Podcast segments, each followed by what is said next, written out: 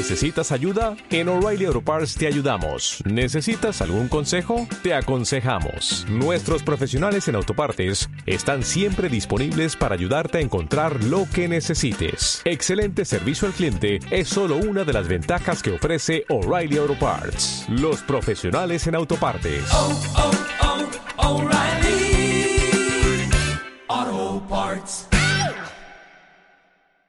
Saludos cordiales, gentes del golf. La espera ha terminado. Llega el momento de... Bola provisional. El Mallorca Golf Open eh, pondrá el broche de oro a otra magnífica gira de torneos, de tres torneos del circuito europeo en España. Y sobre todo, eh, va a terminar de rematar un gran mes de octubre, el gran octubre del golf español en el circuito europeo y en el Challenge Tour, con nada menos que eh, cinco torneos, tres del European Tour y dos del Challenge. Si metemos encima la final de noviembre del Challenge, pues ya ven, seis torneos en menos, en menos de un mes. Gozada. Aparte, esta semana tenemos muchísimas cosas que contar, ¿eh? La final de la FedEx, eh, la Solheim Cup, el torneo de Italia donde la Ryder está en juego. En definitiva, que empezamos. Que no son las flechas la culpa del indio, que no son las flechas la culpa del indio. Si hay viento, si llueve, no influye en el swing, no importa si es marzo, noviembre o abril. La culpa del indio, la culpa del indio, la culpa del indio, la culpa del indio. Hola, ¿qué tal? Muy buenas, saludos a todos, bienvenidos a esta bola provisional, ya sí, la primera eh, de septiembre, en la que, bueno, ya, ya ven, hay muchísimos argumentos de los que hablar y sobre todo felicitarnos y alegrarnos por esas eh, noticias de torneos en España que se han sabido en las últimas semanas con ese colofón. Ayer, ese Mallorca Golf Open que adelantaba Ten Golf en Golf Santa Ponsa. David Durán, muy buenas, ¿qué tal? ¿Cómo estás? Muy buenas, pues nos hemos trasladado, nos hemos metido en el túnel del tiempo, sin comerlo ni beberlo, eh, este año, y nos hemos ido a, pues, yo te iría dejando a los primeros años de Ten Golf, ¿no? Cuando Sí. lo habitual era tener cinco, seis, siete torneos en España, ¿no? Del circuito europeo, eh, eh, que nos las prometíamos muy, muy felices, ¿eh? ¿Te acuerdas? Pensando que eso iba a ser siempre así, ¿verdad? claro, o sea, sí, sí, por lo menos deseándolo mucho, ¿no? Claro. Y luego, bueno, pues las cosas se fueron complicando y mira, este, este año al final pues vamos a tener seis torneitos en España que, eh, por no hablar de los del Challenge, claro. Claro, exacto, Eh, exacto. Sí, es que, es que realmente la, la producción es notable, ¿eh? es, eh, es, un, es un nivel de torneos. O sea, es que en, en menos de un mes tenemos seis torneos en España si unimos European Tour y Challenge Tour. ¿eh? Tenemos del 7 al 10 de octubre el Open de España, del 14 al 17 de octubre Valderrama, del 21 al 24 el torneo en Santa Ponsa, este Mallorca Golf Open que sustituye al Hassan II, y después en el Challenge Tour tenemos en la Costa Brava del 19 al 22 de octubre y también eh, en, del 14 al 17 en, en la Costa Brava, esas dos semanas en el Empordà, ¿no? donde se juega estos torneos. Y encima de eso añadimos ese, esa final del Challenge Tour también en Mallorca, en el T-Golf eh, and Country Club, del 4 al 7 de noviembre. O sea, en menos de un mes, seis torneos. En España, además, seis torneos muy importantes, que van a ser muy decisivos, David. Sí, nos, nos encanta, por supuesto, eh, por lo que a nosotros respecta, pero yo creo que también es esas encrucijadas, esos momentos importantes para la carrera de más de un jugador, seguro, ¿no? Sí. Porque, bueno, pues en estos torneos al final, aunque sea solo por número, vamos a tener muchos jugadores españoles y por lo menos, y por lo tanto, perdón, eh, pues más opciones de brillar, ¿no? Y de estar ahí arriba, de pegar un pelotazo, como vulgarmente se suele decir, y de darle un giro a tu carrera, ¿no? Muchos de ellos, ¿no?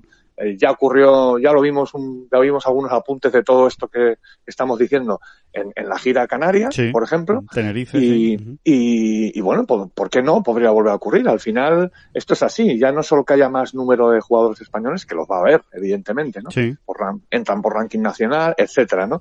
Eh, sino que además, eh, bueno, pues al final estás jugando en, en, en casa, ¿no? Entre comillas, y, y eso siempre es como un pequeño plus para muchos jugadores. No Claro. siempre ocurre, pero sí lo es, ¿no? Es como que es una semana más mm, donde un- todo cuadra mejor, ¿no? Para, para, en este caso, para un jugador español, ¿no?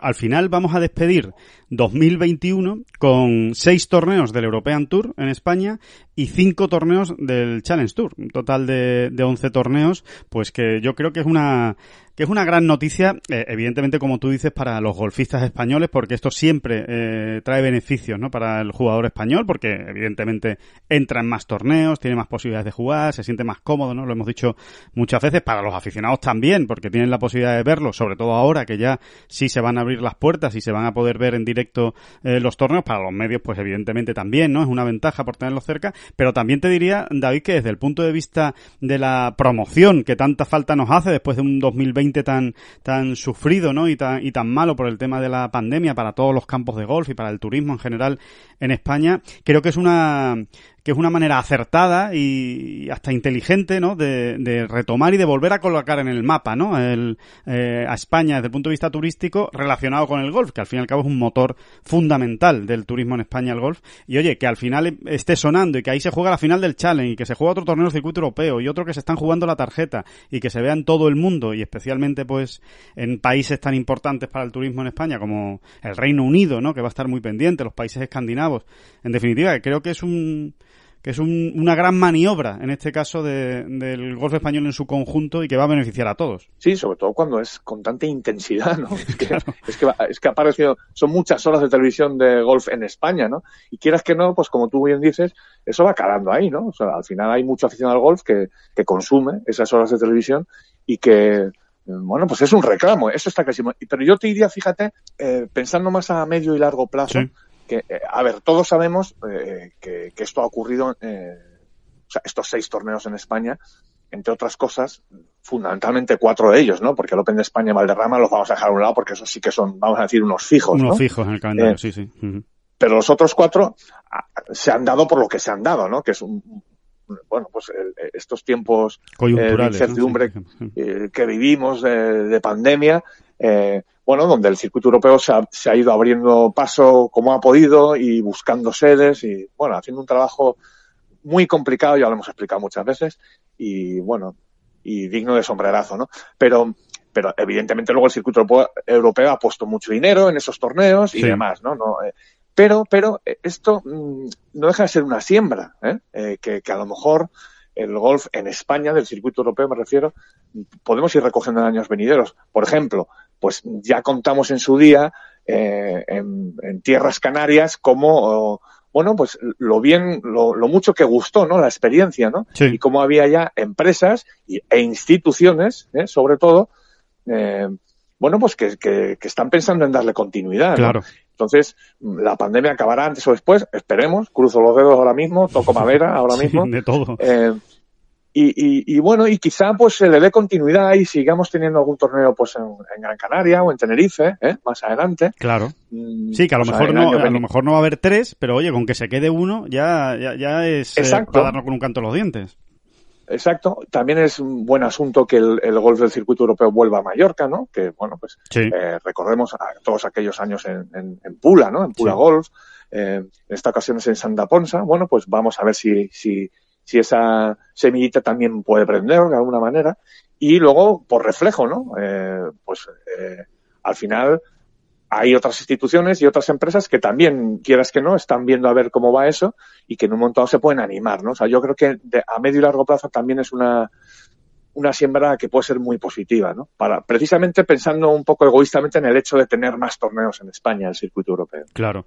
Y, después, desde un punto de vista, digamos, eh, eh, ¿cómo lo podría, cómo lo podría denominar? Bueno, un punto de vista más eh, empresarial o, o, o, estratégico, sí, casi podríamos decir estratégico, se vuelve a confirmar eh, la importancia que tiene España en su conjunto, eh, tanto el golf desde el punto de vista de los jugadores, los profesionales y, y demás, eh, como las sedes en el circuito europeo. Es que al final eh, es, es, impresionante de una manera o de otra eh, cómo el circuito europeo acaba casi siempre o, o, muchas veces acudiendo a España pues para solventar papeletas, ¿no? De, de, de, este, en este sentido. Obviamente aquí es muy importante, pues, la tradición que hay en España, la cantidad de torneos que se han celebrado en España y, evidentemente, el tiempo, ¿no? Que hace, que hace en España, que es muy bueno y que, y que lo permite, pero realmente es, eh, es como un socio de sí, oro la, y del circuito la, europeo. Y la, las instalaciones y, y, Mm. o sea, la intendencia, ¿no? Las instalaciones eh, de, de gran calidad que, que permiten, pues, por ejemplo, montar un torneo eh, con, a- que se acerque por todo lo más posible a los estándares del circuito Claro. europeo en poco tiempo, ¿no? En poco tiempo, porque eh, ya ves tú el tiempo que va a tener Santa Ponsa Exacto. eh, por ejemplo, ¿no? Y sin embargo, pues tienen ya un, un fondo, digamos, eh, hecho, ¿no? Buenas estructuras y, y buena intendencia, claro, eso es muy importante. Al final hay muchos complejos y muchos clubes en España muy bien preparados, ¿no? Eso es así. ¿no? Exacto. Oye, para rematar este tema de calendario, eh, leíamos también en la, en la noticia que es eh, muy posible que haya novedades, ¿no? También en el final del calendario, ya no en España, sino en otros sitios y que se, y que se añadan nuevas citas, ¿no? Eh, antes de la final de Sí, Dubái. la, la- la- la medallita nos la podemos poner ya, Alejandro, ¿no? La verdad es que fue una que sí. noticia adelantada por Tengolf una vez más, una Sí. vez más. Exactamente. No, a ver, fuera de broma. Y sí, no, pero es verdad, era algo que se venía cociendo, ¿no? Y, y, y, y, bueno, el circuito europeo estaba pendiente de, estaba haciendo gestiones y negociaciones a muchas bandas, ¿no? Una de ellas, la más importante seguramente era la de Mallorca, que es la que de momento ya ha cuajado y se puede confirmar, pero luego hay otras, eh, pues por ejemplo, eh, se anduvo, incluso no sé si esto está totalmente cerrado, o sea, en, en Descartado, este caso en negativo, ¿no? Sí. Con hacer un torneo en Bulgaria, Sí. es una cosa curiosa, Sí. también con Italia y en este caso Portugal, bueno, Sí. Chipre también, Chipre siempre anduvo ahí, ¿no? Claro. Eh, Después del éxito del año y- pasado. Y Portugal en este caso parece que es la más, la más cercana. De hecho, yo creo que si no está cerrado, está muy, muy cerca de cerrarse un torneo la primera semana de noviembre en Portugal. ¿eh? O sea, la misma semana en la que ahora mismo está puesto todavía, porque todavía está puesto en el calendario del circuito europeo, el Volvo China Open. Eh, todo, exactamente. Es obvio que no se va a jugar el Volvo China Open. eh, solo tienen que quitarlo del calendario, que estarán esperando a poder confirmar el de Portugal, ¿no? Para que la noticia negativa no sea tan negativa, porque es sustituir uno por otro, ¿no? Y, y luego todavía pues quedan por ahí algunos huequecillos, algunas fechas. Ahí podría entrar pues Chipre, eh, alguna otra sorpresa, ¿no? Sí, sí, Pues sí, tipo. Bulgaria, tipo y, y luego siempre está esa opción abierta de la que ya hemos hablado también muchas veces, que es ese torneo en Dubai previo a la final de Dubai, ¿no? Como Claro. ya se hizo el año pasado. Exacto. Que eso pues es otra otra carta en la manga que, que se guarda el circuito europeo y que en un momento dado también por cuestiones de intendencia y demás no costaría mucho organizar, ¿no? Eh, Exacto. dejando a- en este caso el dinero al margen y demás. Sí, con, con eso quedaría completo el calendario, David. Eh, no quedaría ninguna semana libre, porque eh, digamos que, como, como estábamos diciendo, ¿no? Santa Ponsa se va a jugar del 21 al 24 de octubre. La siguiente semana, en principio, está libre, y esa es la que mm, tú estás apuntando que, oye, es posible que haya un torneo en Chipre, en Bulgaria, bueno, ya veremos, está trabajando para eso. Podría entrar ahí, ¿no? Esa, esa última novedad. Después viene la semana Exacto. del 4 al 7 de noviembre, la del Volvo China Open, donde parece, ¿no? Apunta que, que va a ser Portugal. La siguiente semana sería la de Dubai, el torneo nuevo en Dubai, y la otra ya sería la final de Dubai, con lo cual Sí, se, completa, se sí. completaría todo el calendario, estarían todos los huecos llenos, digamos. ¿no? Sí, sí, sí, sí, efectivamente, ¿no? Lo que parecía imposible hace nada y puede que ocurra, ¿no? Veremos esa última semana Exacto. de octubre si realmente la, la completan o no, ¿no? vale, bueno, Hombre, ya, ya, ya puestos podía haber habido un cuarto torneo en España, ¿no? Seguido, ¿eh? Y luego ya nos íbamos a Portugal y... pues espérate, y arre- espérate, espérate, porque y to- todavía y que... arreglado, ¿no? Y ya le llamamos gira ibérica, ¿no? ¿Eh? Gira ibérica. Oye, no está mal, no suena con, mal. con, con denominación de origen. Ibérica. Exacto. Bueno, pues nada, con esas eh, magníficas noticias del calendario del European Tour, eh, comenzamos esta bola provisional. Ya decimos, muy completita, eh, vamos a tocar muchos temas. Y ya mismo, ya mismo, David, tenemos que cruzar el Atlántico, nos tenemos que ir a Estados Unidos, porque allí el, el bueno de Oscar Díaz, eh, el, el director de comunicación de la Solheim Cup eh, 2023, entre otras muchísimas cosas que hace Oscar García, Oscar Díaz, perdón, en su, en su vida, pues eh, nos está esperando, nos está esperando en algún Y hotel. todas bien, y todas bien. Y todas- el tío encima las hace todas bien. Exacto, exacto. Y, y, y nos está esperando en algún hotel de Ohio. Ahora le preguntaremos, que además no son horas para llamar a nadie, ¿eh? pero oye, él nos hace el gran favor, le damos las gracias y, y a ver qué nos cuenta. Oscar Díaz, muy buenas, ¿qué tal? ¿Cómo estás? Muy buenas, ¿qué tal? ¿Cómo estáis? Pues eh, muy bien. Eh, decíamos que estarías en algún hotel de Ohio. Eh, dinos exactamente dónde, dónde te encuentras, dónde, dónde estás para esta Solheim. Pues mira, es, es, un pueblecito que se llama Maumi, que está, está como en las, las afueras de, de Toledo, que es eh, la capital, bueno, eh, no, no es la capital del, del estado de Ohio, pero, pero o sí es la capital, la verdad es que ahora mismo no lo sé. Ojo que esa es pregunta de boom, ¿eh? esa es pregunta de boom. Sí, sí, sí, no, sí. Está, me, acaba, me acaba de estallar en toda la cara el... No, claro, estaba pensando la, que las ciudades importantes de, de Ohio son, son Cleveland y Akron, pero Sí, creo que sí, creo que Toledo. Creo que es Toledo. A mí me suena, a mí me suena también que sí, sea sí, Toledo, sí, pero bueno, eso, eso lo sabes tú mejor, seguramente. ¿Y el, y el, el pueblo cómo se llama, Oscar? Miumi. Se llama eh, eh, eh, bueno, te lo voy a, te lo voy a deletrear sí. porque queda mejor, porque seguramente se, se pronuncia de a saber qué manera. Es M-A-U-M-E-E, -E, Maumee. Ajá. Maumi o algo así. No, te, te lo digo sí, porque ese es un pueblo muy de cartelito de la serie de Expediente X, ¿sabes? Cuando ya salían a buscar al, al, al malo, ¿sabes? Y salía Maumi, Maumi, eh, Maumi, Ohio. En algún lugar de Maumi se encuentra. exacto, exacto. Hombre, Sí, a, algún expediente X hemos vivido, pero sí, sí, cuando, no, hombre, cuando, cuando has dicho lo de que dice, a, a, ver, que me acaba de explotar en la cara este tema, me, no, nos hemos acordado de la, de la historia que nos has contado fuera de micrófono de, de Atlanta, que fue una batallita curiosa, ¿no? Para coger el, el, el enlace. Sí, sí, sí, Pero bueno, bueno ahí... No, no, eh, eh, te digo que, que, por lo menos ya, ya estáis allí, está todo bien, estáis en, en la Solheim y, y, era para que, bueno, pues que nos contaras también, ¿no? Cómo, cómo está aquello. Primero agradecerte, que son horas intempestivas para ti, ¿eh? Que cuando ustedes lo están escuchando así que habla como un poco bajito y tal, es que son las 4 de la mañana en Estados Unidos, ¿eh? Y no es cuestión de montar un, un, un cirio ahora mismo ahí en el, en el hotel. Así que, bueno, te, primero te lo agradecemos, Oscar. Y segundo, eso, ¿cómo, cómo, cómo han sido estas primeras... ¿Cómo están las muchachas? Eso, ¿Cómo eso. están las muchachas? Pues, pues yo creo que las muchachas están muy contentas y muy seguras de sí mismas. Antes de, antes de las muchachas vamos a hablar un poco del ambiente. Particularmente me entendió eh, el hecho de que el día de, de, de la primerísima hora... Espera, te estamos escuchando un poco mal, Oscar. Estamos escuchando un poco mal. Las, sí, sí. Se está, se está entrecortando un poquito, entonces, pero bueno, eh, a ver, a ver si podemos eh, mantenerla. Decías que, que nos estabas hablando del ambiente, ¿no? De, de cómo es el, el, ambiente en la Solheim. Sí, pues eh, en efecto, como os decía, pues eh, me llamó la atención la cantidad de, de movimiento, ¿no? La cantidad de gente que acudía a la primera jornada de la Solheim, a la primera jornada de la Solheim para ver solo eh, la primera vuelta de prácticas o a uh -huh. los jugadores en la cancha de prácticas o en el, o en el patting green.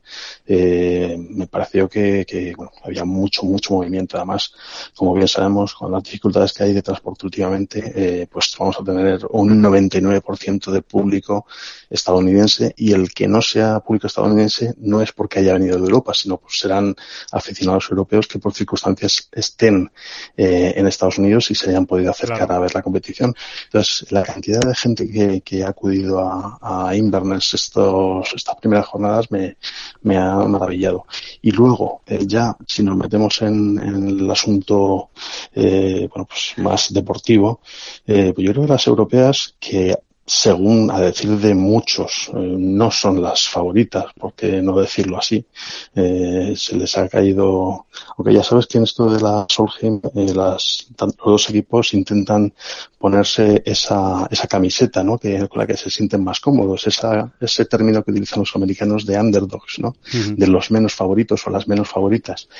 Eh, pues yo creo que Europa este año, sobre todo además porque llega con un equipo bastante rejuvenecido, eh, a priori sobre el papel pues no son las favoritas y sin embargo eh, ellas mismas están muy seguras de lo que pueden de lo que pueden dar de sí.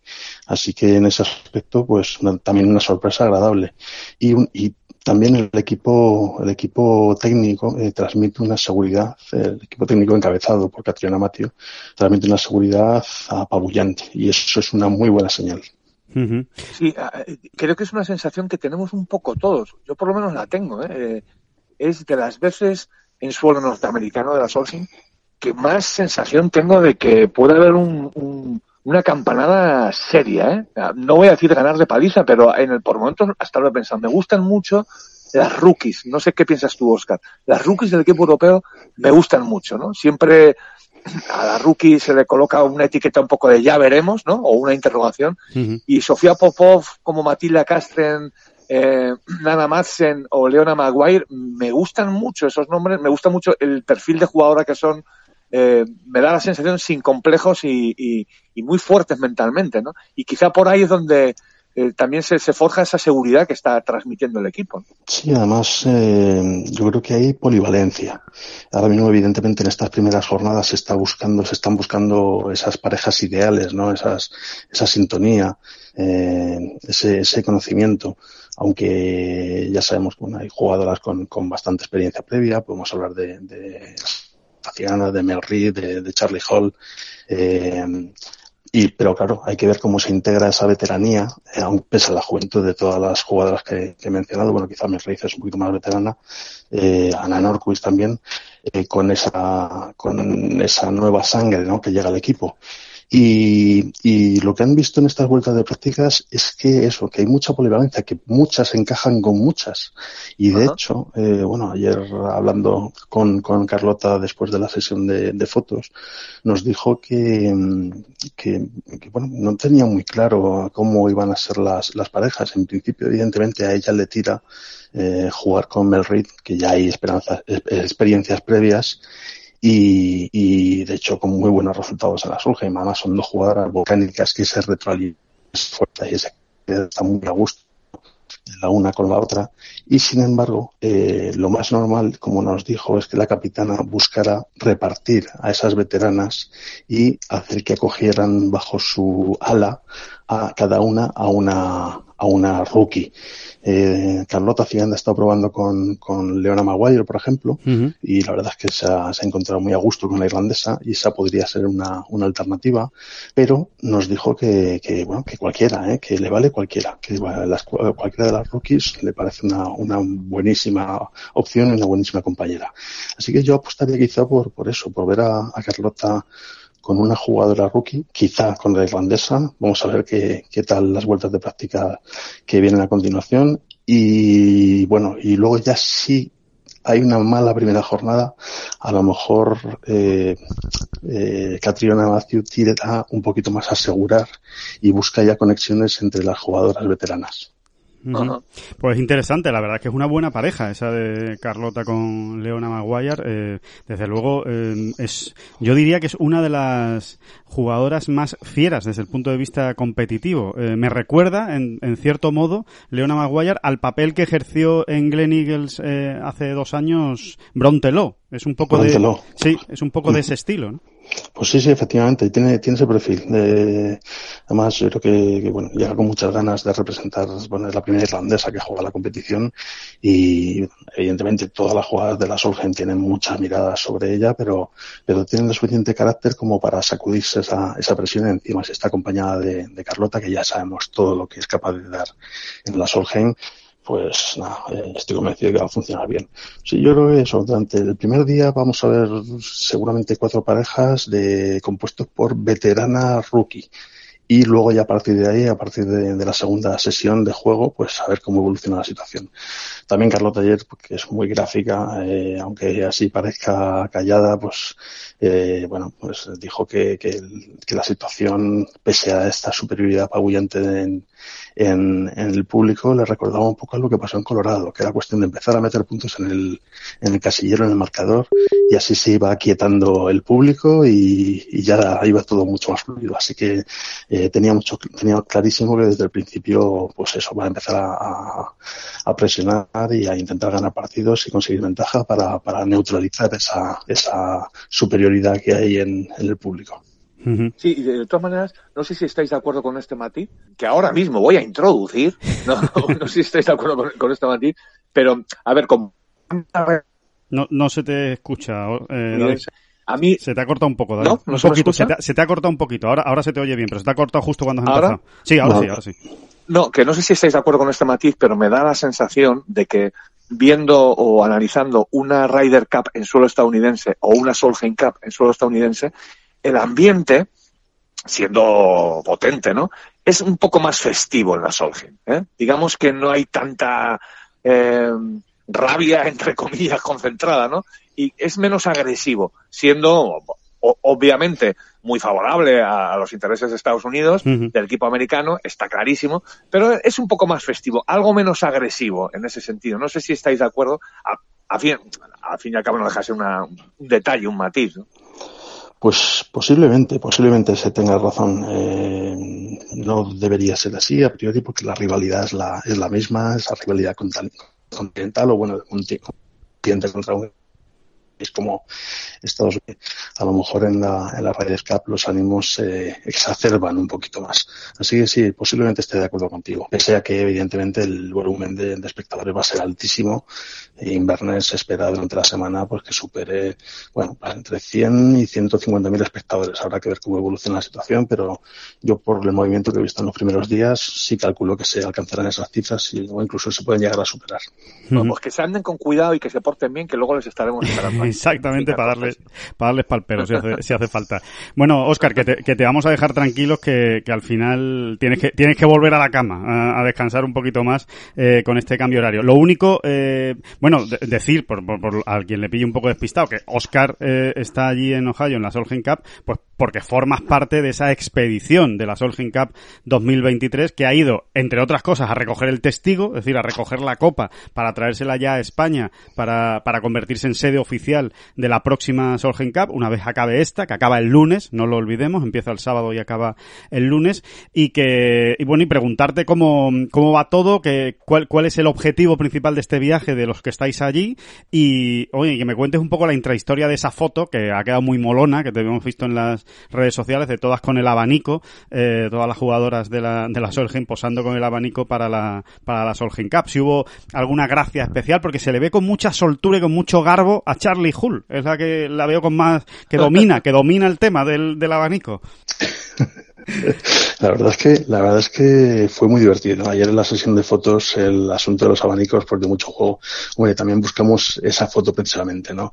Eh, de una de las, de nuestras compañeras, Lorena, tiene una especie de vestido de gitana, pero con los colores europeos, con un mantón con, con las estrellas de, de la bandera europea y, y nada, fue espectacular. Ese, ese chal y esas maneras y esos abanicos fueron un, un éxito en una sesión que, como sabes, es, es suele ser procerosa, ¿no? Porque se hacen fotos con los Cádiz, con las bolsas, con todos los patrocinadores. O sea, es una, y sin embargo, esto que llegó al final, pues les pareció divertidísimo tanto a europeas como, como americanas y creo que sorprendió y, y bueno, nos saltamos un de protocolo. Esperemos que eso no suponga ningún problema a medio que no le quite un punto pero, a Europa. eh, creo que, creo que funciona.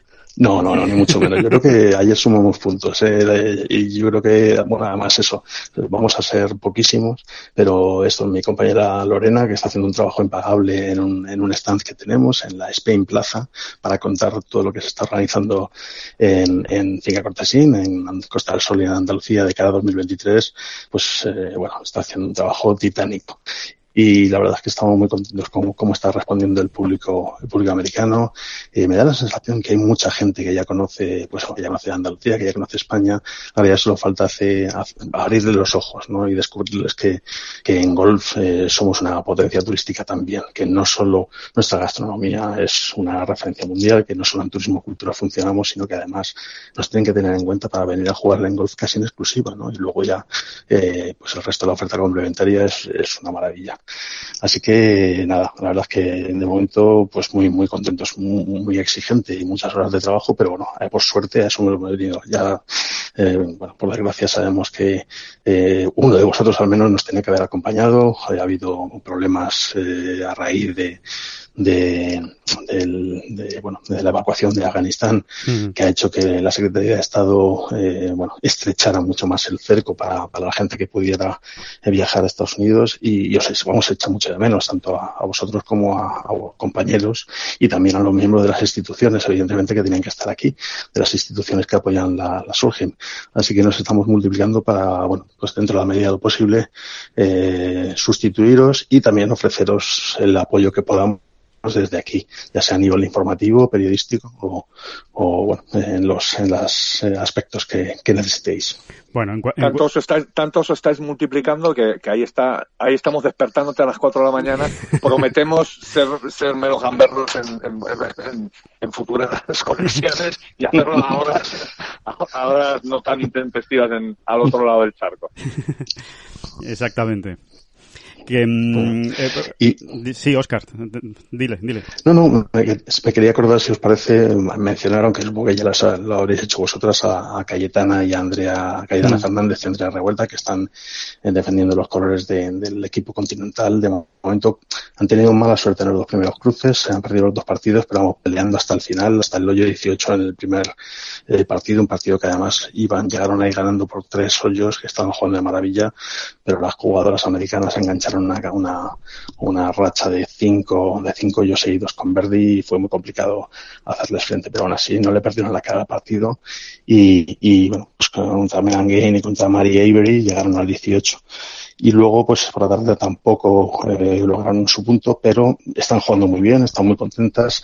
Les impone la experiencia claro bueno les impone pero vamos están, están respondiendo con con, con talento y con carácter y a ver qué tal la, la jornada decisiva. De momento ventaja para Estados Unidos y a ver qué tal se da la, la jornada individual es mañana. Pero vamos es un gusto verlas jugar a las dos. Este año como bien sabéis acumulan títulos de todo tipo en el plano individual y Uy. en la semana. Y hasta la Se nos está yendo un poco, Es un gusto ver a, a otras dos españolas, pues no, pues es un gusto ver a, dos, dos jugadoras que tienen esa Solheim Cup 2023 en el horizonte, aunque sean muy jovencitas todavía. Claro, claro que sí. Eh, Estaremos también muy pendientes de esa Junior Pink Solheim Cup. Bueno, Oscar, pues lo dicho, que muchísimas gracias, como siempre, por estar en esta, por supuesto, tu casa y que vayan muy bien las cosas por Ohio y rematéis esa eh, entrega del testigo eh, de la mejor manera posible. Ya hablaremos la próxima semana para que nos cuentes toda la experiencia con más pelos y señales de lo que ha sido este esta, esta experiencia o este primer eh, aldabonazo eh, oficial de la Solheim Cup 2023 en Finca Cortesín. Muy bien, pues nada, muchísimas gracias a vosotros por, por llamarme y aquí nos tenéis para lo que sea menester. Un abrazo, Oscar, Oye, y, gracias. nada, Sí. y, y- y un abrazo también para la gente Malder, que te la vas a encontrar según salgas del hotel, a la derecha. Ahí, ahí va a estar la gente Malder, que- persiguiendo a una especie de zombie, que es una mezcla entre zombie y, esta- y, y- y- y eso, y, te- y- y extraterrestre, unas cosas extrañas, unas antenas y tal, por, por ahí puede andar. Le- le- un gran abrazo para la gente Malder. Pues hombre, si me encuentra la gente Malder, pues agradezco, ¿eh? Sí, después de la descripción que ha dado de, del bicharra. me quedo con él, desde luego. Muy bien, Oscar, pues muchas gracias y un abrazo. Bueno, pues ahí, ahí vamos a dejar esa, esa conexión con Oscar Díaz y seguimos con los eh, contenidos del, del programa de esta bola provisional. Eh, bueno, como siempre, espectacular, eh, Oscar, con todo lo que nos ha contado y especialmente David. Oye, ese, ese, ese detalle que yo creo que es muy interesante, ¿no? Al final, lo más interesante de una previa de la Solheim y de la Ryder es ver quién va a jugar con quién y bueno, yo por ejemplo daba por hecho que Carlota iba a jugar con Melissa Reed y me parece muy interesante esa, esa posibilidad de que juegue con, con Leona Maguire. Creo que puede ser muy interesante. Sí, yo creo que es una estrategia eh, bastante clásica, ¿no? La de primero eh, acompañar a las rookies o a las más jóvenes con pesos pesados y luego ya según van con, con- los primeros resultados en la mano, digamos, de la primera jornada, Sí. incluso de la, de la, de la sesión matutina, pues ir ya no improvisando, porque esas cosas no se improvisan, pero sí eh, pues cambiar de estrategia e irte un poco más a, a- a- la carta conservadora, ¿no? De, de, bueno, de poner, de poner o de formar parejas muy potentes, ¿no? Con, con los pesos pesados que te puedan asegurar más puntos, ¿no? Yo creo que es un- una estrategia así en principio muy clásica y, y- y que le viene muy bien a este equipo europeo. Pero yo, fíjate, incluso es verdad, ¿no? Que las parejas siempre son como la comidilla de estos días previos al inicio de la competición. Tú siempre le has quitado valor, ¿verdad? O sea, le has quitado valor, o que tampoco te parece una cosa tan tan decisiva, ¿no? Al final, a, a- la postre, ¿no? No, no, no, no, yo creo que sí es importante, ¿eh? sí es importante. En ese sentido siempre hemos resal- resaltado el, el trabajo de Robert Carlson, ¿no? Sí. que hay es verdad. Que, bueno, simplemente con datos estadísticos sobre la mesa, en un momento dado, eh, se, se puede establecer qué tipo de parejas ¿eh? Eh, podrían venir muy bien, ¿no? Por el juego de cada, de cada uno, ¿no? Podrían, digamos, complementarse muy bien. Luego, evidentemente, eh, si, si en, en teoría de Chambó y Koepka, ¿eh? por poner un ejemplo candente, eh, sobre la mesa con las estadísticas se llevarían muy bien, pero claro, ellos no se ven jugando juntos, pues obviamente pesa más esto segundo, ¿no? Pero, pero en igualdad de condiciones, pues por ejemplo, Carlota dice, me da igual con la que me pongan. Bueno, Sí. pues ese tipo de detalles, bien estudiados, bien trabajados, en ese sentido todo el mundo habla de, de la labor de Robert Carson en el equipo europeo masculino, Sí. de la Ryder.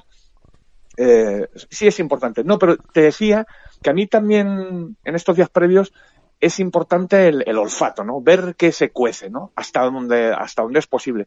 Y, y todo esto que nos ha contado Oscar me parece muy jugoso, muy interesante, ¿no? Esa confianza con la que parte el equipo europeo. Sí. No son, no son cuestiones menores, ni es algo que se diga siempre, ¿eh? O sea, eh, quiero resaltarlo, o sea, hasta cierto punto es novedad, ¿no? Sí, Que sí, sí, en- En totalmente. un jueves de semana de Solheim, en suelo estadounidense, pues desde allí, desde el meollo del, del asunto, pues nos esté contando, en este caso Oscar, que, que se vea un equipo con confianza. Y es que realmente tiene esos trazos este equipo europeo. A mí me gusta mucho. No sé qué va a parece- pasar después. ¿no? Parece un equipo sin complejos, ¿verdad? Y que a pesar de la juventud exacto. que tiene, dice, oye, pues que vengan aquí y nos ganen, si son tan buenas. ¿sabes? Vamos a ver, vamos a ver si, si, si, si el ranking mundial refleja realmente la, la diferencia que hay, porque es verdad que a priori, si uno mira el ranking mundial, es obvio, ¿no? El, el favoritismo de Estados Unidos en este caso, pero, pero es verdad, eh, por otro lado, que son mm, diría que son rookies, todas las que tú has nombrado antes, ¿no? Eh, pues eso, ¿no? Matilda Castre, Leona Maguire, etcétera.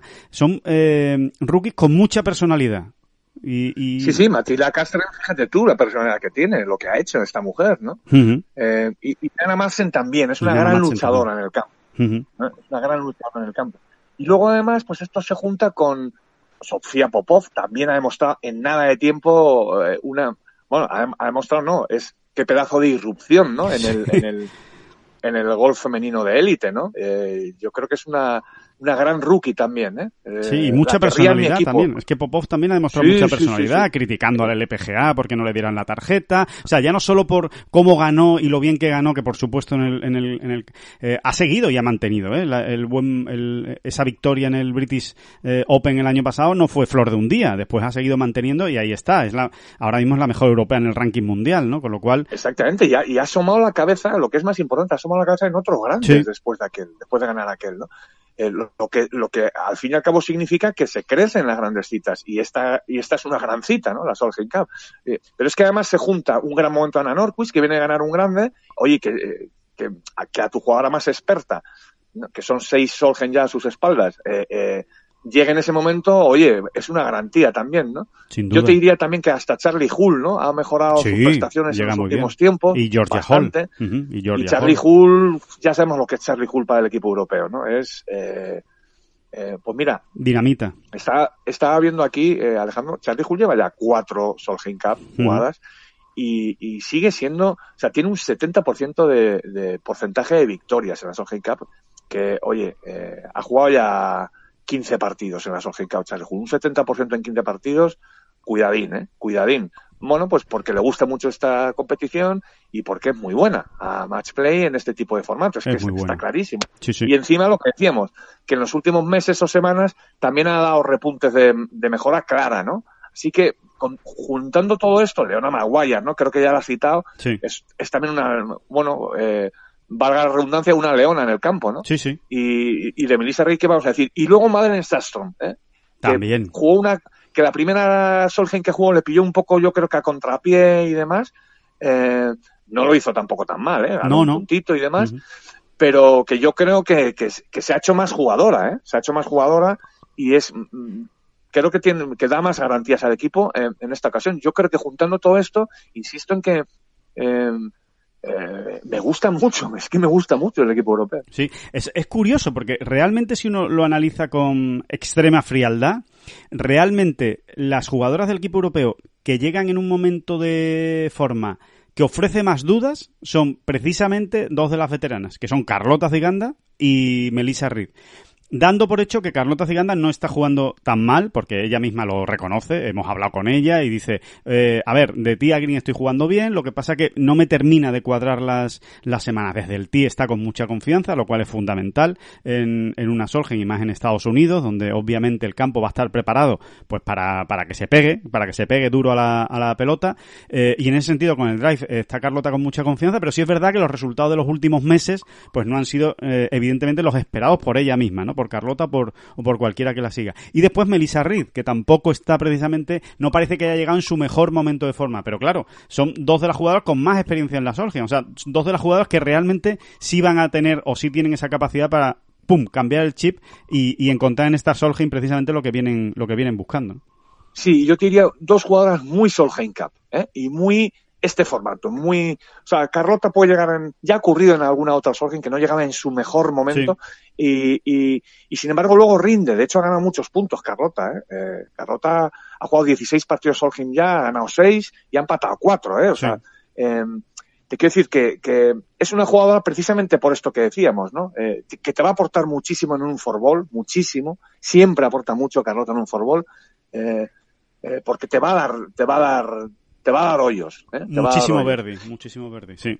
Sí, sí, y, y, y, y, además son dos jugadoras mmm, con mucho nervio, ¿no? Con mucho coraje. Y, y, en este tipo de semanas son muy importantes. Claro, incluso para el vestuario, ¿no? Ya, ya no solo en el campo, sino pues por ese, supuesto, claro, por supuesto. ese vestuario, ese autobús. O sea, en, en ese... ese sentido, por ejemplo, son más importantes eh, Reed y Ciganda que Hull y Norquist. Totalmente, ¿eh? o Charlie, o Georgia Hall. Uh -huh o Georgia Hall, exactamente, ¿no? Eh, son más importantes porque, bueno, pues porque son, funcionan más como pegamento, funcionan mejor como pegamento en un montado del equipo. Sí, sí, sí, sí, sin duda. O sea que, bueno, vamos a ver lo que, lo que ocurre, pero creo que en este sentido, esa sensación que tiene el equipo europeo, o que transmite el equipo de europeo de, bueno, vale, puede que sobre el papel seamos inferiores, pero no tenemos ningún complejo y sobre todo no tenemos nada que perder, eh, puede funcionar eh, realmente bien esta, esta semana y, lo vamos a ver. Recuerden, eh, empieza el sábado, que es un poco extraño, por eso insistimos, eh, empieza el sábado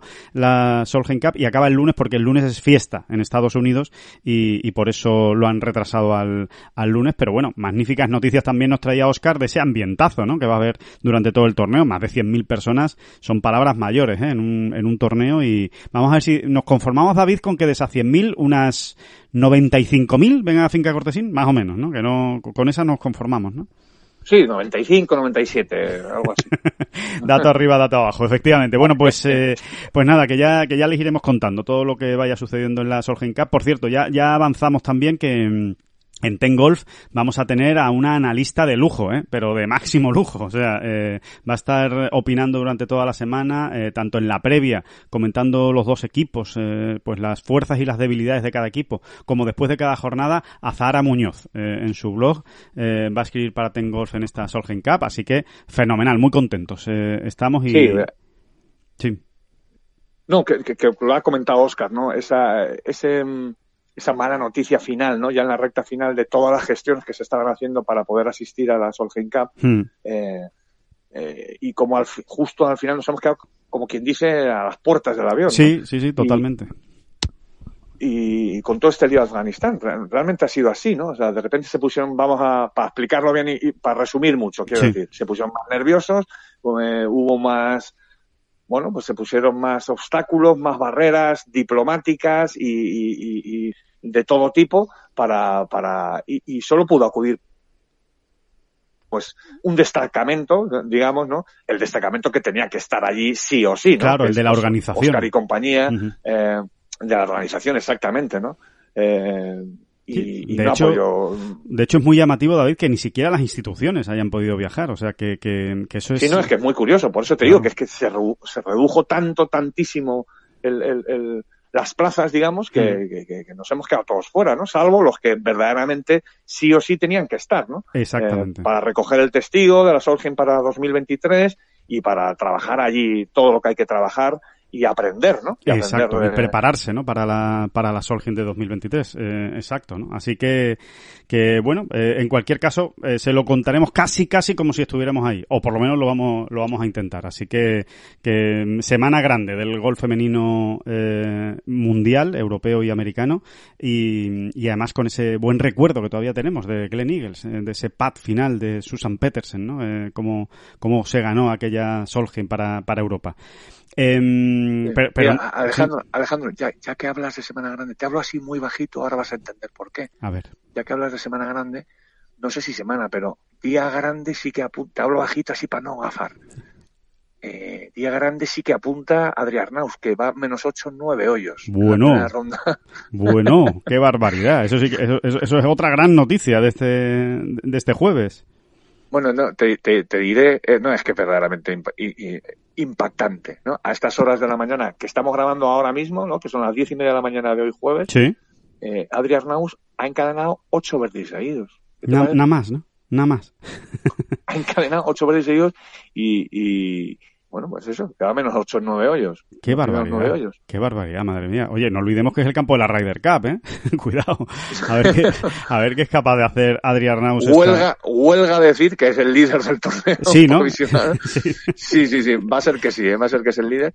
Y bueno, que han empezado bien ahí unos cuantos españoles y, y nada, pero como siempre decimos, ¿no? que esto está no ha hecho más que empezar, pero que quede ese apunte Bueno, ya por lo menos para ¿eh? Los siglos de los siglos, ¿no? Sí, sí, sí, Oye, ocho perdis seguidos, a lo mejor no los vuelve a hacer en su vida, Adrián Arnaus. Puede ser. Nadie. Puede O sea, ser, puede ser. Es que yo creo que el récord está en nueve, ¿eh? Eh, diría, ¿eh? Pero, pero bueno, habrá que mirarlo. Habrá que mirarlo eso a ver. Bueno, pues él ha salido a jugar por el hoyo 10, hizo par en el 10, luego ha hecho ocho verdis seguidos y vamos a ver qué hace en el 1. Porque yo- Exacto. yo qué sé. Es una auténtica barbaridad. Bueno, pues qué gran, qué gran inicio. Bueno, si te parece, bueno, hablamos ya de Italia, ¿no? De ese, de ese Open de Sí, Italia, sí. eh, que, bueno, precisamente lo que comentábamos, ¿no? El gran atractivo, el gran protagonista, sin ninguna duda, de esta semana es el campo, es ese Marco Simone Golf Club que es, eh, que es el gran protagonista porque ya lo decimos, es el campo de la Ryder y es el primer gran evento oficial, es su debut eh, con, eh, con picadores, ¿no? Como suele decirse, en, en el, en el panorama internacional en los torneos, porque este campo, bueno, era un campo que ya existía, pero se ha reconstruido por completo. Es un campo absolutamente nuevo, hecho sobre otro que ya, que ya existía, pero, pero este es el primer gran torneo que se acoge, su primera gran prueba.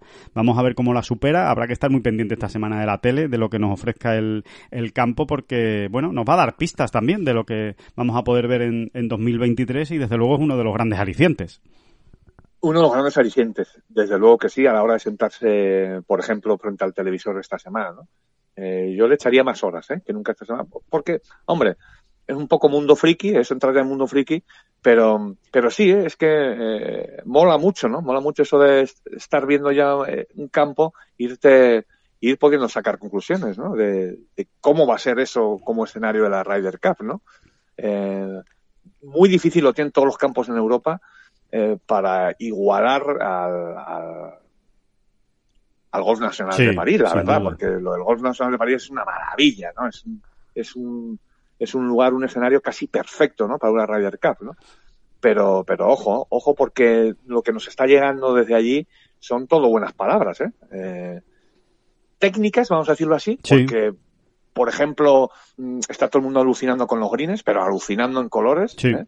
Eh, tanto por el diseño, ¿no, Alejandro? Como por, Eh, por las dos cosas, por lo- el mantenimiento. por, lo- por el mantenimiento, por lo magnífico que están. Hay jugadores que incluso nos han dicho que son los mejores greens, greens del año, ¿no? Sí. No está mal, ¿no? Para una para una sede que, que hacía tiempo que no se que no se mostraba al mundo, ¿no? Vamos a Exacto. decirlo así, ¿no? Y para unos greens que relativamente son nuevos, obviamente. Ujú. Y luego la intendencia también, eh, como me gusta a mí la palabra intendencia, ¿eh, Alejandro? Es que es una super palabra. Eh, eh, es una- es una super palabra, hay que reconocerlo. Hombre, Eh, también es muy buena, ¿no? O sea, la, la zona me han estado contando cómo eh, los alrededores del campo te los puedes imaginar perfectamente para todo lo que se organiza en una Ryder Cup, ¿no? De parkings, todo lo que hace falta, pues hay, hay, hay mucho donde Mucho escoger y, y mucho trabajo por hacer también, pero que, que, que uno ya lo ve, ¿no? Que, que te entra por el ojo en el sentido de que, de que hay mucho espacio, ¿no? Para, para meter todo lo que hay que meter allí, ¿no? Eh, y, y, el campo en sí mismo, ¿no? El recorrido, también ya de un primer vistazo hay jugadores que nos han dicho que, que, que ahí pueden entrar mm, los espectadores que uno quiera. Mucha gente. o sea, Ujú, Sí, sí, sí. Aparte tiene, es mucho sube y baja, con lo cual hay muchas zonas en alto, desde donde se pueden ver varios hoyos. Bueno, pues algo similar, ¿no? A lo que parecía, a lo que, a lo que vivimos en Golf Nacional y que te, oye, pues mejora muchísimo la experiencia del espectador, claro, porque es que puedes, puedes ir siguiendo los partidos, puedes ver varias calles a la vez desde, desde altos, ¿no? Entonces, oye, mm, muchos greens en estadio también, ¿no? Así como en, en- en pequeñas joyas, ¿no? Que, que permiten que, que se vean desde muchos puntos pues todo lo que está sucediendo. En definitiva, que, que tiene muy buena pinta y me quedo también, David, con ese final, ¿no? Ese final del, del recorrido es lo que yo, desde luego, más ganas tengo de ver. Esos hoyos 16, 17 y 18 porque realmente pueden dar mucho juego, ¿no? Un par 4 corto, un par 3 muy exigente y un par 5 que se puede llegar de 2 con riesgo. O sea que eh, realmente esos tres últimos hoyos pueden dar mucho juego y mucha alteración en los marcadores y seguramente lo vamos a ver también esta, esta semana. Sí, pero mira, fíjate, yo ahí eh, sí que soy un... O sea, yo entiendo que tú un campo lo tienes que preparar. En teoría, un campo eh, mm, siempre te tiene que reservar un final especial, ¿no? Bien por su dificultad, bien por su... eh, por su paisaje magnífico, maravilloso, bien por... Tiene, es, es, es algo que está, yo creo que en la mente de cualquier diseñador, ¿eh? muchas veces, ¿no? Pero fíjate, yo en, en si nos referimos solo a la Ryder, eh, este tipo de finales eh, con tanto sube y baja eh, de posibilidades en el, en el marcador de un partido, siempre lo pondría antes, siempre lo pondría antes, porque porque es que muchos partidos no llegan ahí, muchos partidos no llegan Sí, ahí, o sí, llegan muertos ya, o llegan muertos ya. Eh, y, y, y, y ha ocurrido ya, ha ocurrido ya eh, otras veces, ¿no? Que uno está esperando llegar a- a- al- al final de, de un recorrido para ver cómo se decide un partido y resulta que, que muchas veces ni se llega al 18, ¿no? O, o insisto, llega ya, eh, o al 16 llega ya medio muerto el partido, ¿no? O, o casi decidido, ¿no? Sí, sí, sí. Entonces, eh, pero bueno, oye, que no deja, no deja de ser un apunte de un tío muy guay, ¿eh? Eh, de que- ¿eh? No, no, pero está, está, está bien pensado porque, claro, tú dices, bueno, ¿dónde pongo más movimiento? ¿Lo pongo antes y que, y que se, y que se agite muchísimo el partido? ¿O, o lo pongo al final por si llega igualado que ya sea la bomba, cómo, cómo va a acabar? O, sí, es, es, es un debate interesante, o sea, que, que me, me parece... Al final te quedas con las dos cosas. Yo creo que un campo necesita tener un final especial, pero si ya nos ponemos a que estamos construyendo un campo solo para la Ryder Cup, o, pensando en que, eh, pues yo siempre dejaría un, un tramo vertiginoso entre los hoyos 11 y 14, ¿eh? Claro. que es donde los partidos ahí realmente eh, muchas veces se decantan, ¿no? Entre los hoyos 11 y 14, 11 y 15. eh, yo ahí siempre me guardaría alguna cartita, ¿no? Sí. Eh, pero bueno, oye, que esto no deja de ser, en fin, ya rizando el rizo, ¿no? Puestos a rizar el rizo. Sí, eh, por cierto, que hablando de Ryder Cup, eh, bueno, pues es que esta semana hay mucho en juego, ¿eh? Hay mucho, hay mucho en juego en cuanto a la clasificación de puntos, tanto eh, de puntos de, de la lista europea como de puntos de ranking mundial. Recuerden que solo quedan dos semanas, ¿eh? Esta y la que viene. Es decir, solo hay tres torneos ya puntuables. Este de Italia, el de Wentworth de la semana que viene y, por supuesto, la final de la FedEx en Atlanta que contará eh, desde el punto de vista de los puntos de ranking mundial, nada más, claro, lógicamente, no desde el punto de vista de, del ranking europeo, pero que aquí se está decidiendo, aquí se está decidiendo la composición definitiva de cómo van a ser los equipos más allá de las tres elecciones que, que tiene a su disposición Podri Harrington una vez eh, estén los nueve clasificados por puntos eh, en esta en esta clasificación. Y oye, va a estar va a estar interesante ver cómo porque puede haber mucho movimiento, ¿eh? Recuerden que esta semana hay tres jugadores que están fuera, que son Bisberger, Víctor Pérez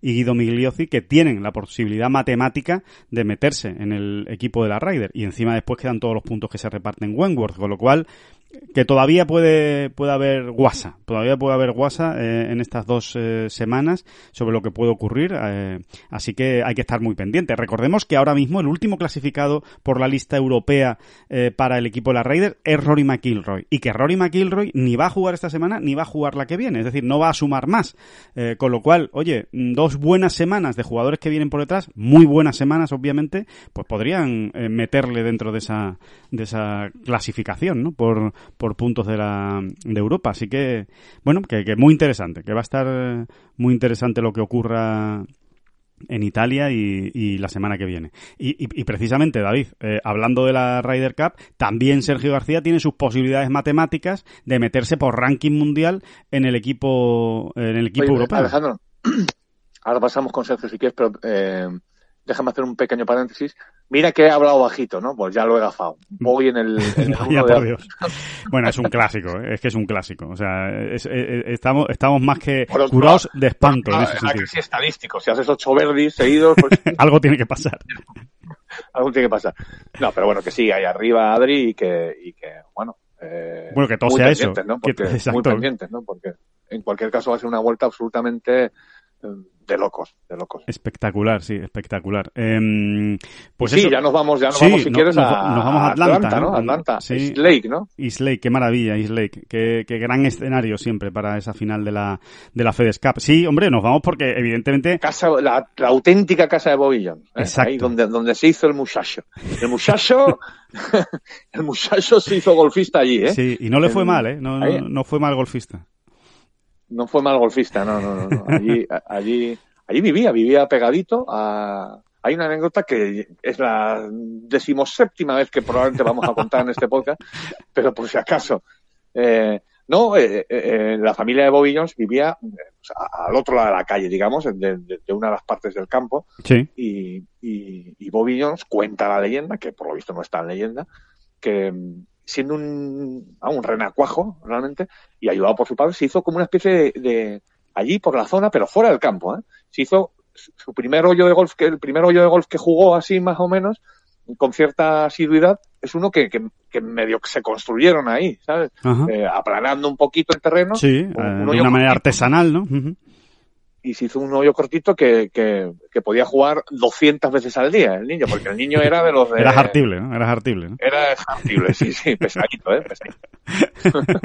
sí, sí, bueno, fíjate si era tan pesado el hombre con el gol que lo tuvo que dejar, porque es que no, es que ya no daba para más, su cabeza ya no daba para más de cómo, cómo sufría y cómo, y cómo vivía el golf, ¿no? De, de cómo le consumía el, el golf. O sea, dejó el golf de alta competición antes de cumplir los 30 años y además fue por eso, por eso que tú estás diciendo. Verdaderamente era un sufrimiento para él. Claro. O sea, era tanto el esfuerzo que tenía que hacer por mantenerse dentro de la burbuja que, que acababa absolutamente exhausto, ¿no? Eh, Sí. cada, cada ronda, ¿no? O, o cada torneo. Sí, ¿no? sí, sí. Bueno, es que sí, sí. En, en cierto modo, aunque aunque parezca un poco dramático decirlo, es que es que le estaba matando prácticamente, ¿no? Eh, médicamente y físicamente, le estaba consumiendo ese Sí, ese, sí, sí, esa- sí. ese, Eh, ese sufrimiento, como tú dices, ¿no, David? Que él, que él tenía, ¿no? Y, y bueno, y aún así, fíjense, su carrera fue corta y lo ganó absolutamente todo, o sea, un, un espectáculo, un mito, vamos, un auténtico mito, Bobby Jones. Eh, bueno, pues ahí, en su casa, se juega esta final de la FedEx, eh, David, donde eh, bueno, que, que, que les vamos a contar que ustedes no sepan, pero es que realmente hay, hay muchísimos puntos de atención. O sea, está primero que John Ram puede ganar la FedEx Cup. Cuidado, eh, que John Ram puede ganar la FedEx Cup, que sale cuarto a Bueno, cuatro John. Ram, y, y ya ha puesto Sergio García también. Bueno, sí, lo, sí, sale, lo que sale a 10. Lo que es que sale a 10 golpes, pero, pero recordémoslo, aquí eh, gana la FedEx Cup el que gana el torneo, con esa- esos ajustes que se hacen de... Que aquí no hay cuentas, ¿no? Por si alguien se ha quedado atrás, este es el tercer año que ya ocurre, Sí. pero por si alguien todavía no termina de entenderlo, bueno, pues el, el, el que llega a este torneo primero en la FedEx Cup sale con una ventaja de 10 golpes, sale con menos 10. Ujú. Cuando pincha en el tier 1 el jueves, sale con menos 10. El segundo con menos 8, ¿no, Alejandro? El tercero Exacto, creo que es con- con menos 6. Eh, no, el tercero con menos siete y el cuarto con menos seis, que es, que es John, ¿no? Exactamente, el cuarto, el cuarto con menos 6 y creo que el quinto ya es con menos 5, luego del... Bueno, y, así, y ¿no? después hay tramos, y después hay tramos que yo sinceramente ahora no lo tengo apuntado. Eh, vaya, Sí, creo que del sexto al décimo salen con menos cuatro, puede ser, no, no, no estoy muy seguro. Bueno, da igual, hay una serie de tramos que eso lo vamos a ver, lo, puede ver cada uno, pero la idea es esa, la idea es esa. Claro, Sergio, como se coló de ron- en, en- en el último momento entre los 30 mejores, pues eh, sale con el, con el con el peor acumulado, es decir, que es- sale al par, sale al par, es decir, sale a 10 golpes del, del líder de la FedEx Cup, que es una burrada de golpes, pero oye, Exacto. eh, bueno, es, la verdad es que ha sido un formato que, que, que no disgusta, ¿no? Está- No. Tiene, tiene, tiene más gracia de la que parece en un principio, ¿no? Es más luego- divertida la final, desde luego. O sea, mucho más divertida que antes. Antes era un lío, antes era muy difícil. Eh, bueno, pues si queda primero, pero el otro queda segundo, empatado con el tercero, pues entonces le puede pasar. Era mucho más difícil de, de seguir la dinámica, ¿no? De quién puede ganar la FedEx Cup. Y, y sin embargo, Claro, ya. ahora es mucho más fácil.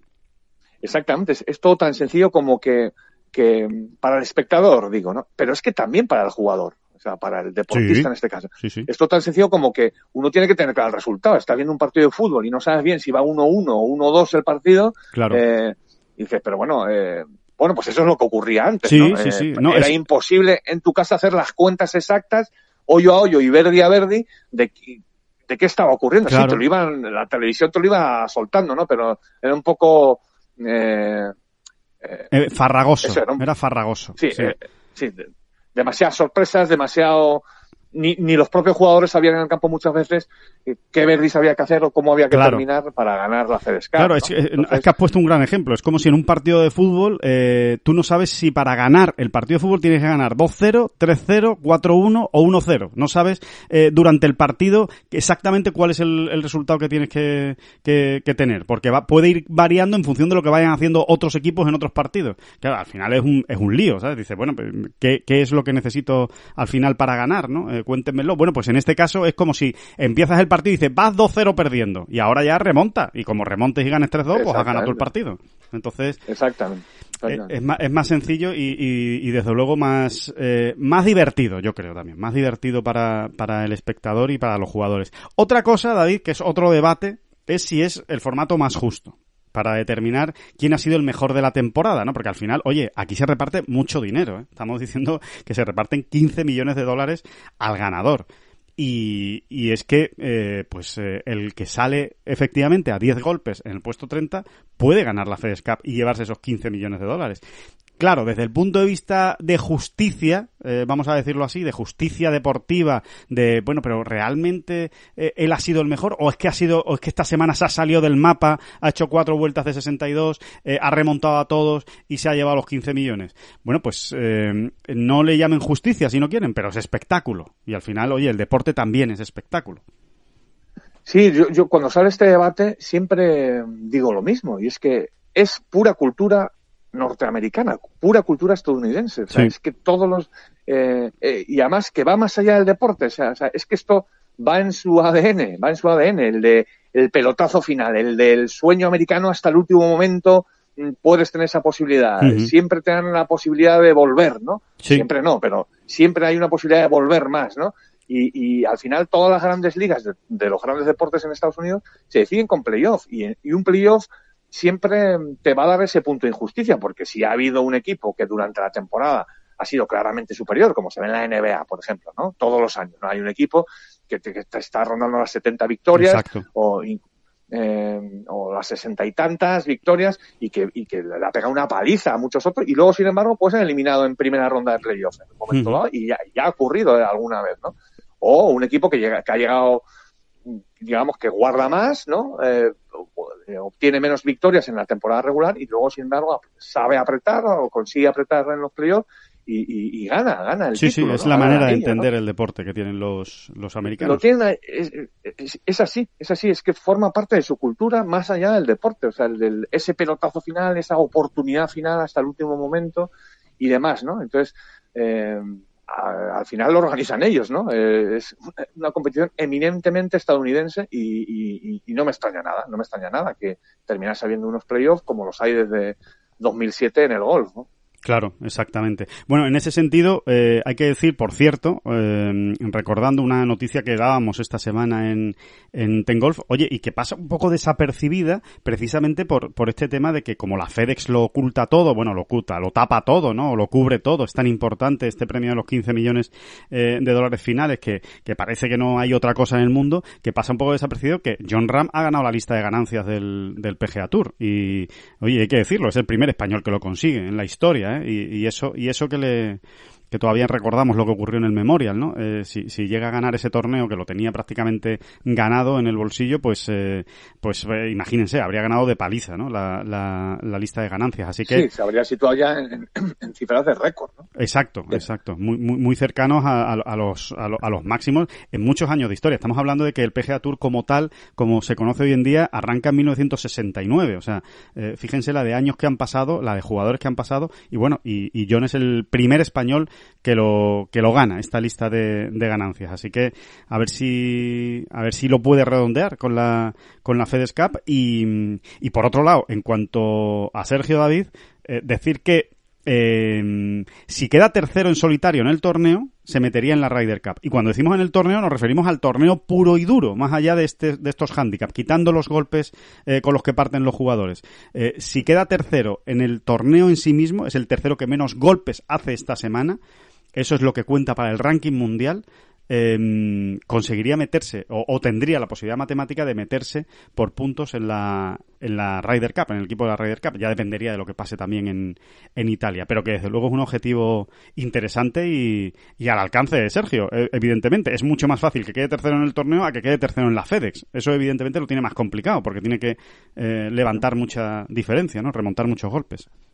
Sí, es, ese, es, un matiz que, que, haces muy bien en explicar, ¿no? O sea, porque luego alguno a lo mejor se puede meter en la página del ranking mundial y dice, ¿pero qué ganador me dan aquí, no? Bueno, pues el claro. ranking mundial tomó esa decisión en su momento, que es la acertada, por otro lado. Es decir, yo mis puntos los voy a repartir eh, según los golpes que haga cada uno. Claro. O sea, va al margen de, de, lo que el PGA Tour y la FedEx Cup organicen con su menos 10, su menos 8 y su menos 7 eh, de partida para algunos jugadores.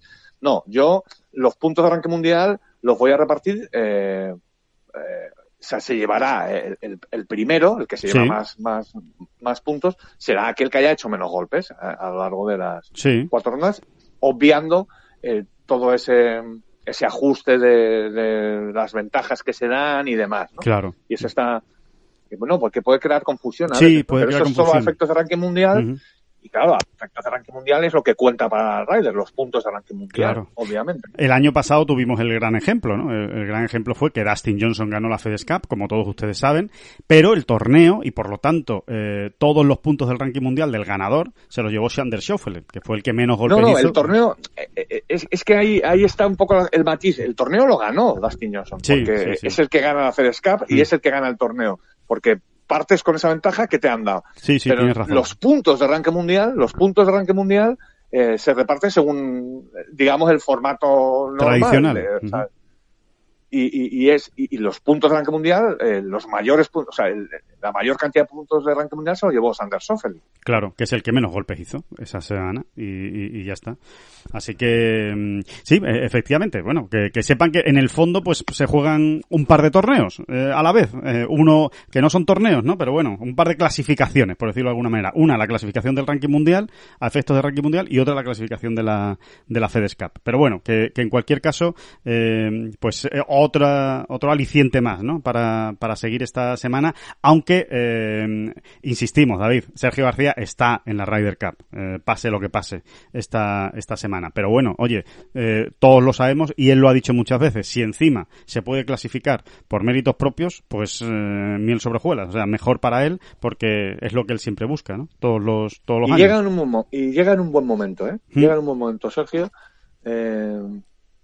No sé, nos da en la nariz, ¿verdad? Que puede hacer una gran semana. Además es un campo y unas circunstancias, unas condiciones de juego que yo creo que a él le van a venir mejor que, el- que, que la semana pasada, por sí, ejemplo. estoy de acuerdo. Precisamente, bueno, este torneo, históricamente, eh, por lo menos desde que es final de la FedEx Cup, desde 2007, se ha ganado con, mm, salvo un año que Tiger se volvió absolutamente loco y le sacó al segundo ocho golpes y hizo menos 23, me parece, pero normalmente se ha ganado con menos 11, menos 12, menos 10, eh, y yo creo que en esos registros Sergio se va a mover mucho mejor porque, porque no necesitas eh, estar metiendo puros de 8 metros eh, para, para igualar al resto, que sí los meten, ¿no? Por lo visto, ¿no? Por lo visto, eh, hay, hay, siempre hay tres o cuatro que lo hacen, ¿no?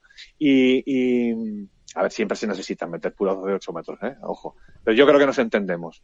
Y, y, yo creo que estas condiciones le vienen mejor a Sergio, ¿no? O sea, cuanto más exigente sea el campo, más filtros haya, Sergio tiene alguna opción más.